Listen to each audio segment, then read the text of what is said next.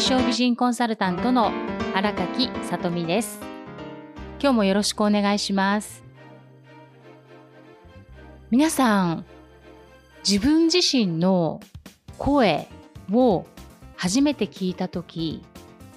どう思われました？私自分の声実はすごくコンプレックスで嫌いだったんですよ。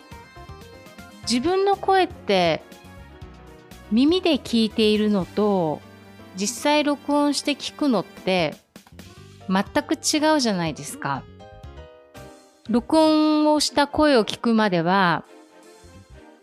耳から聞こえていた自分の声をあこういう声なんだろうなということはある程度想像はできますけれども録音を聞いた時に初めてえ私こんな声してたんだって思ってものすごく低く感じてなんだろう私の中でこの声嫌だと思ったんですよね。それは高校生とか中学生だったのかはちょっと忘れちゃったんですけれどもすごく私自身声にコンプレックスがあった反面例えば飛行機とか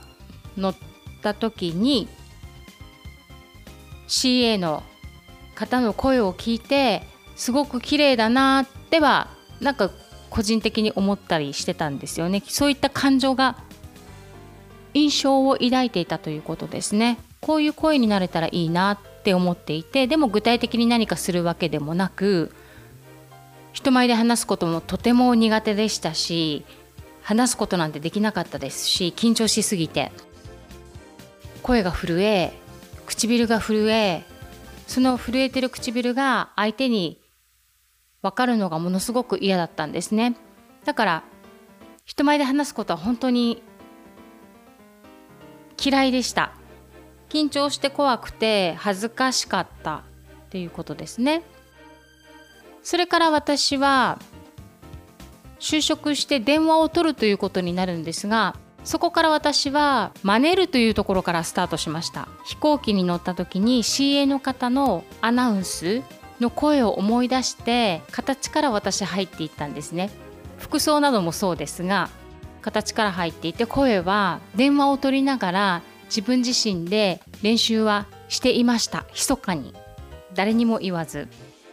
そうすると第一声どこどこの会社ですって伝えたりすると電話取った方が声綺麗ですねっ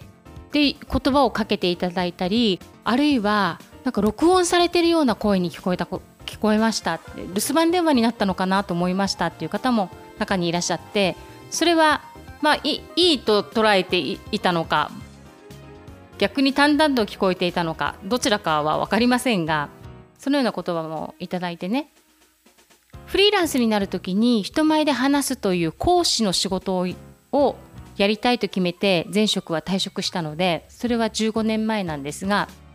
それと同時にさらに録音していくじゃないですか自分自身の声を。だからものすごく意識して練習はしました。特にボイボイストレーニングは通すぐには通えませんでしたが本などを買って CD もついているのでそこで練習したりとか口の体操とかね唇の体操とか声を出すお腹から出すということですねをトレーニングしてしばらくしてボイストレーナーのところに行きました。ソプラノ歌手の方がボイストレーニングやっているっていうのを聞いたのでその方のところに行ってそこからトレーニングをするようになっていきました。もう常に声もブラッシュアップです。今は以前のように聞いていて自分の声をストレスと思わなくはなってきました。ありがたいことに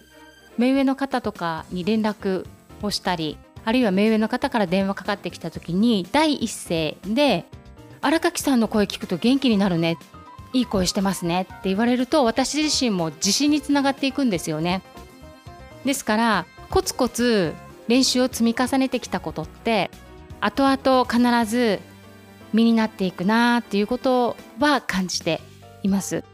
声ご自身の声聞くのが苦手とかコンプレックスがあって嫌だっていう方は是非自分自身の声を積極的に録音してお聞きになってください。その数が多ければ多いほど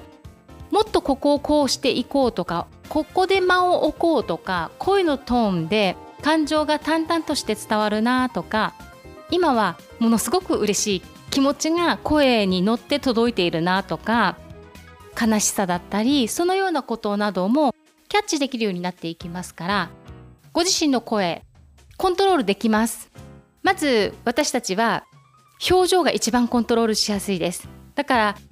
お顔の筋肉の動きを意識してこなかったためにどのような表情で話しているかわからないっていう方はもちろん表情トレーニングで訓練していくと変わっていきます。そしてその次にコントロールできるのが声なんですね。声はコントロールできます。高い声出したり低い声出したりゆっくりな声出したり速い声出したり。いかがでしょうか？トーンを上げたり間を置いて話すことで落ち着いて聞く側が安心して聞くことができます。様々な声のトーンを試して同時に相手の表情をチェックしてみてくださいね。相手の反応を見る私が例えば突然声のトーンを落として真剣な顔をすることで専門学校の生徒さんとか表情がガラッて変わってくるんですよ。例えば学生なのでねおしゃべりしてきたりすることもあるんですよね。そのような時に今まで私がニコニコって話していたペースから声のトーンを変えていくと生徒は私の声の変化に反応して表情の変化に反応して注目するんですよ。そのような変化を私たちは意識してキャッチしていくといいです。そうなるとお話をしていきながら聞いてくださっている方の表情や態度などから感じ取りながら同時に声のトーンや間を変化させていきながらお話を届けることができるようになっていきます。私も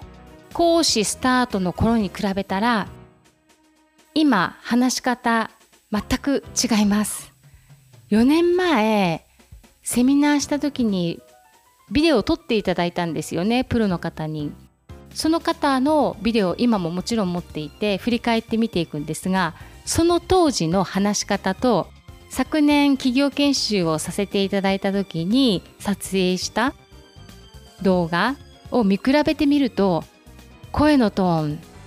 話すスピードそして間の取り方言葉の使い方ブラッシュアップしてきているなっていうことを自分自身で感じました。私自身のね勝手な思い込みだったら困るなと思って私のスクールでマンツーマンでね受けてくださってる方話し方のトレーニングに来てくださってる方ですね。その方にお見せしたんですよ。私も最初からパーフェクトじゃないですよ。できてない自分もさらけ出すからどうぞもしよかったら4年前の私の動画ご覧になります？ってお伝えしたらぜひっていうことでお見せしました。そうするとその方もねえー、全く違いますねって感じてくださったようなんですね。もう嘘つかないでそのままストレートに伝えていいですよって私伝えてそしたら本当だって4年前と今比べると話すスピードとか声とか全く違いますっていうお話をされてあ第三者の目から見ても変化を感じてくださったんだっていうことが私確認できたので私の感じた、ま、評価というかブラッシュアップされてきたなっていうことでよかったんだっていうことを改めて確認できました。どうぞポッドキャストをお聞きの皆さん特に人前で話すあるいは電話応対をする接客もそうです。含めて接客中にご自身で携帯をわざとオンにしててもちろんお客様にバレないようにですよ。確か携帯今マイクピンとかできるはずですからご自身の普段の接客の使っている言葉なども録音なさると勉強になります。ビジネススキルアップをしていきたい方そして人として接客していく上であるいは友人関係でもコミュニケーションをどんどん磨いていきたい方は是非ご自身の話す癖なども発見できますから録音するということもなさってみてください。特に人前で話す方講師や司会業の方もぜひご自身の声を録音してみるということ何度も何度もご自身の声を聞いてみてくださいね。あとは普段話している時に前回も何度かお伝えしたことがあると思いますがこれまでにね自分の話している言葉や声声のトーンを自分の耳でしっかりと聞く意識して聞く。その意識をしながら同時に相手の話も聞くということをなさるとそこもトレーニングされるといいと思います。おすすめいたします。私も意識が抜けてる時毎月第2第4金曜日私ラジオ生放送しているんですね。コミュニティラジオで。8月で丸4年になるんですが YouTube などに残されているんですよ。私振り返って確認するんですね。必ず終わったらもう一回見返して無意識に発してた言葉って癖があったりあるいは間違った敬語使っていることも私はあったんですよ。例えば本日ゲストの何々様でいらっしゃいます。でいつもは伝えているのに無意識に飛んだ時になると本日のゲストの方を改めてご紹介いたします。何々さんでございます。って伝えてることがあったんですよね。そういったことに気づくと次回からさらに意識をしていこうと思うようになっていきます。ぜひ皆さんこの1週間自分の声を録音して話し方あるいは接客など様々なシーンで自分自身の声を録音してブラッシュアップなさってみてください。ではニコニコ笑顔でハッピーな1週間をお過ごしください。それではまた来週お会いしましょう。最後までお聴きくださいましてありがとうございました。